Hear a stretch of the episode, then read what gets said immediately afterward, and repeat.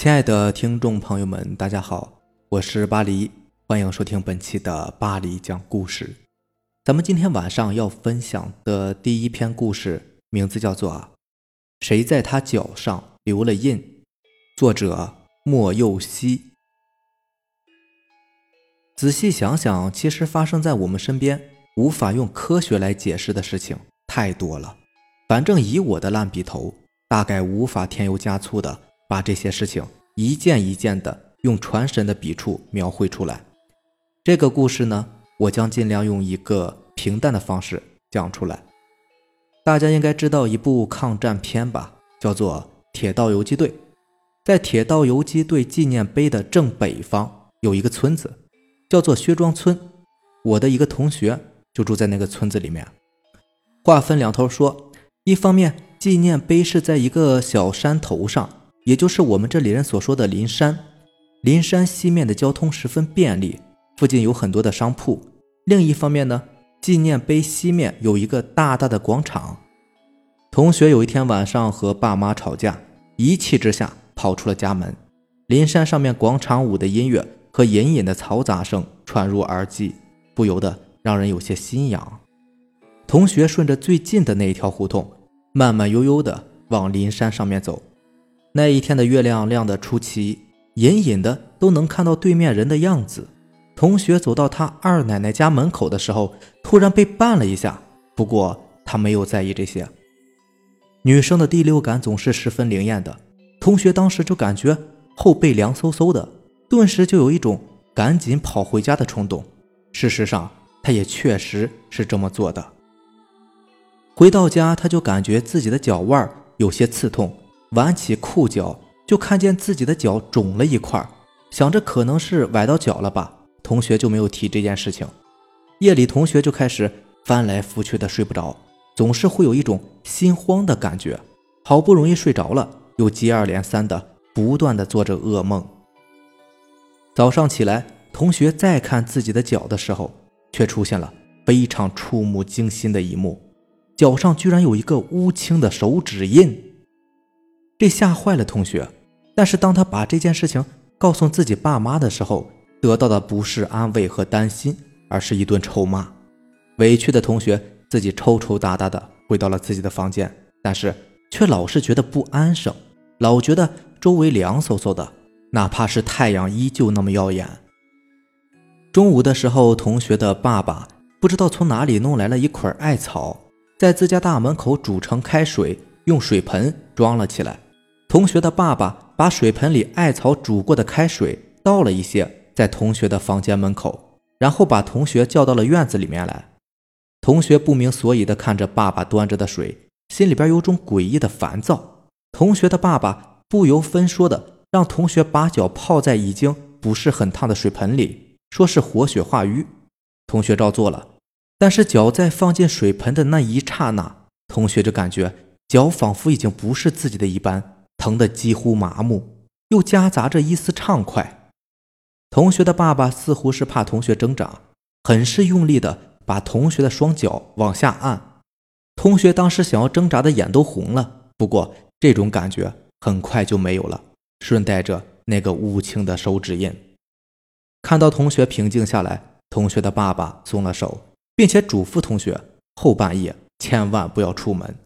同学到此才后知后觉的明白了自己究竟遭遇了什么。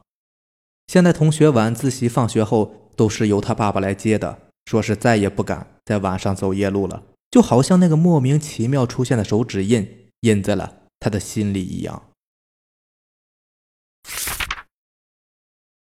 下面这个故事名字叫做《魔神仔》，作者。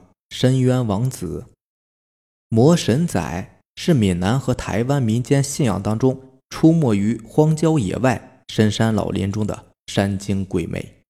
据传闻，魔神仔大多身材矮小，动作敏捷，会迷惑人类的心智或恶作剧。他喜欢迷惑老人和小孩的心智，也会化作人形勾人魂魄。但是谁也没有见过魔神仔的。庐山真面目。恩泽今年五岁了。暑假期间，父母带着他回到了闽南老家。恩泽这个城市里长大的孩子，也是第一次来到农村。对于农村的一切，恩泽都感到非常的好奇，尤其是村后那片云雾缭绕的山林。刚来没几天，恩泽便跟父母说，让他们领着自己到山上去玩。恩泽的父母见儿子兴致勃勃，便跟孩子的爷爷奶奶说要到孩子上后山。谁知恩泽爷爷听后脸色就变了，他叹了一口气说：“哎，我劝你们还是不要到山上去了，那里有些不干净的东西，恐怕会对小孩子不利呀。”不干净的东西是什么？恩泽爸爸有些疑惑地问道。“我记得你小时候应该听说过魔神仔的故事吧？他们一般都隐匿在人迹罕至的山林里。”会勾引老人和小孩的魂魄，村里人都很害怕的，所以他们平时根本就不会去后山的。啊，哈哈，爸，你当我是什么了？魔神仔呀，不过是你们老人糊弄小孩子的东西，早就过时了。再说了，恩泽胆子大，不怕什么山精鬼魅的，况且还有我们在旁边看着呢，是不会有什么事的。见儿子儿媳心意已定。恩泽爷爷只好答应。临上山前，他千叮咛万嘱咐：“回家别太晚，路上小心一点。发现有什么不对劲儿的事情，要赶紧回家呀。”知道了，爸，您放心吧。恩泽爸爸说完后，便背上了旅行包，拉着儿子和妻子的手进了后山。闽南山区气候湿润，加上刚下过雨。所以地面非常的潮湿，恩泽一家索性就脱了鞋子，光着脚踩在泥泞潮湿的土地和草丛上，一步一步的向山顶走去。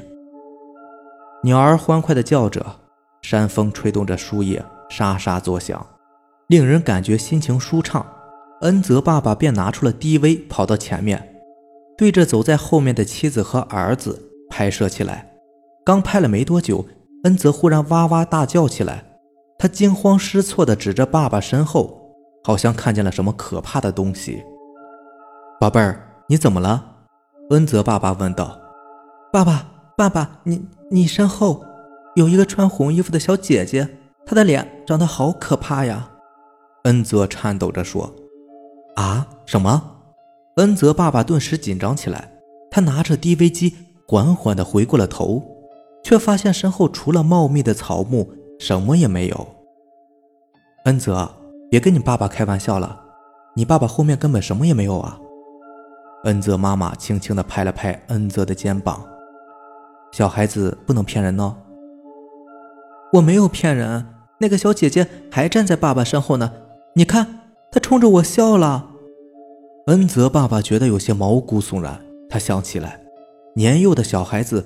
可以看到一些大人看不到的东西，难道恩泽看到了一些不干净的东西？他又回想起出门前自己父亲的警告，于是他慌忙地对着妻子说：“我们赶紧回家吧，有点不对劲儿。”谁知话刚说完，恩泽忽然大叫了一声，紧接着他就倒在了地上，不省人事了。父母急坏了，他们连忙抱起了恩泽，快步地往山下跑去。等到下了山。天已经完全黑了下来，恩泽的爷爷看到儿子儿媳抱着昏迷不醒的孙子，立刻猜到了出了事情。他神情严肃地说：“到底怎么回事？”“哎，我也不知道啊。我们到了半山腰的时候，我拿着 DV 拍视频。恩泽说他看见我身后站着一个红衣小女孩，可是我身后分明什么东西都没有啊！我觉得不对劲儿，刚想领着孩子下山，他就昏了过去，怎么叫也叫不醒。”都怪我！如果我们不带恩泽上山，就不会发生这样的事情了。事到如今，自责也没有用了。爷爷长长的叹了一口气，说：“我马上给你二叔打电话，让他赶紧过来看看。”没过多久，恩泽爸爸的二叔就来了。他是一个风水先生，精通一些灵法玄术。这位老人仔细的看了看昏睡中的恩泽，轻轻捻指一算，说道。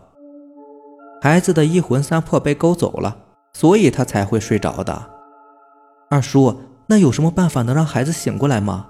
恩泽妈妈哭着说：“我们可就这么一个宝贝儿子啊！”你们也无需着急，好在恩泽体内尚存二魂四魄，如果全被勾走了，那才麻烦了呢。放心吧，我马上做法，把孩子的一魂三魄给你们找回来。二叔在屋内的妈祖神像前面点燃了三炷香，燃烧了几张黄色的纸符，随后便双膝跪地，左手摇晃着一个铜铃。口中念着没有人能够听懂的咒语，一连念了一个多小时，窗外才缓缓地飘进几道白色的烟雾。他们悄悄地钻进了恩泽的身体里。老人放下了铜铃，高兴地说：“好了，孩子的魂魄回来了，赶紧喂他喝口热水吧，一会儿他就会醒过来的。”恩泽爸爸按照二叔的吩咐，扶起恩泽，喂他喝了一口热水。没过多久，恩泽缓缓地睁开了眼睛。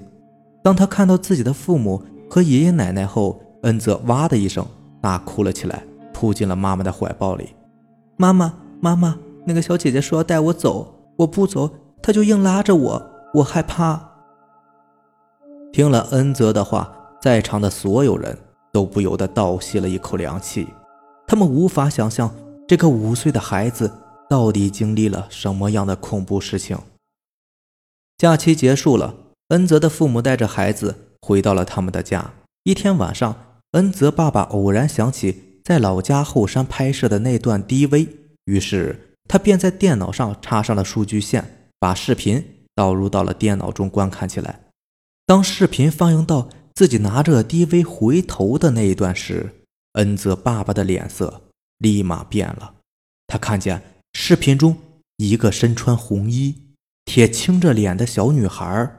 站在自己身后，他嘴角露出两颗尖锐的牙齿，正朝着自己诡异的笑着。好了，这就是咱们今天晚上要分享的故事了。如果喜欢咱们的节目呢，就点个订阅吧。而且希望大家能够把咱们的节目分享给你更多的小伙伴。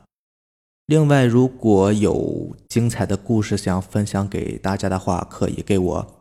私信留言，或者是加我的微信 QQ 四五七五幺七五二九四五七五幺七五二九。好了，那让咱们明天见吧，拜拜，晚安。